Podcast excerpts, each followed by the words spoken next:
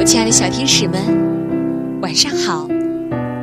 欢迎收听微小宝睡前童话故事。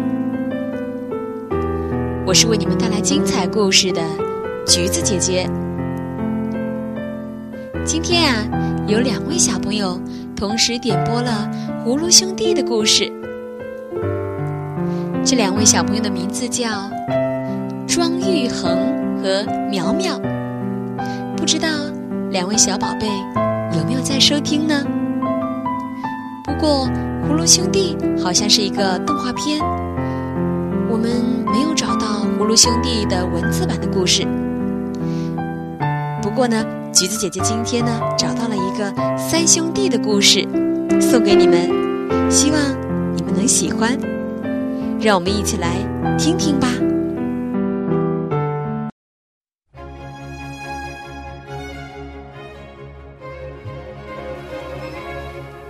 有个老人，除了他所住的那栋房子和三个儿子以外，便什么都没有。一天，他对三个儿子说：“现在，你们每个人都去学一门手艺。等你们回家时，看谁的手艺学得最精，房子就归谁所有了。”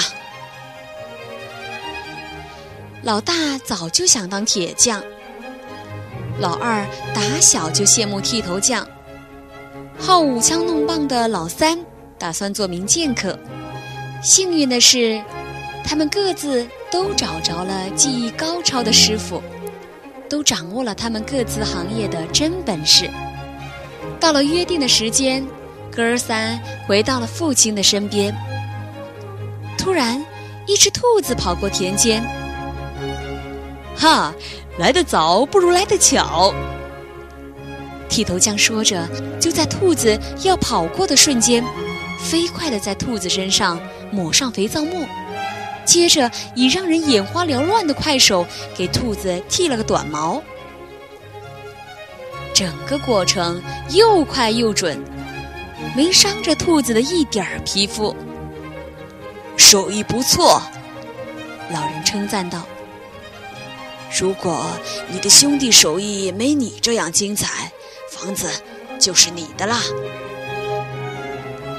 过了不长时间，只见一个贵族驾驶着马车飞奔而来。铁匠说：“父亲，您老瞧瞧我的本事吧。”他一边说着，一边就跑去追上了马车。瞬间就拔掉了正奔跑着的马的四块马蹄铁，又给这匹飞驰的马钉上了四块新的马蹄铁。干得好啊，跟你二哥一样出色。父亲这下可犯难了。哎，我真拿不定主意，该把房子给谁了。这时老三说话了：“爸爸。”也该让我一显身手了。正说着，天空下起雨来。老三拔出剑，飞快地在头顶挥舞起来。竟然没有一滴雨落在他的身上。他身上的衣服竟然是干的，如同坐在房间里一样。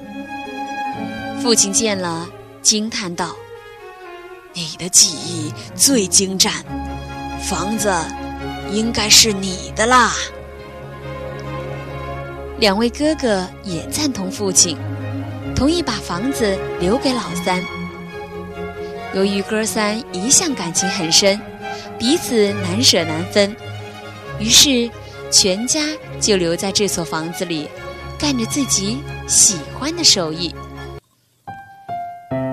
我亲爱的小朋友们，这个故事里的兄弟三人啊。都有着自己喜欢做的事情，而且呀，凭借着自己的努力，实现了自己的理想。你的理想是什么呢？不妨和你身边的爸爸妈妈一起分享一下吧。不过，别忘了早点休息哦。好了，今天的故事就到这里了，我们明晚再见吧。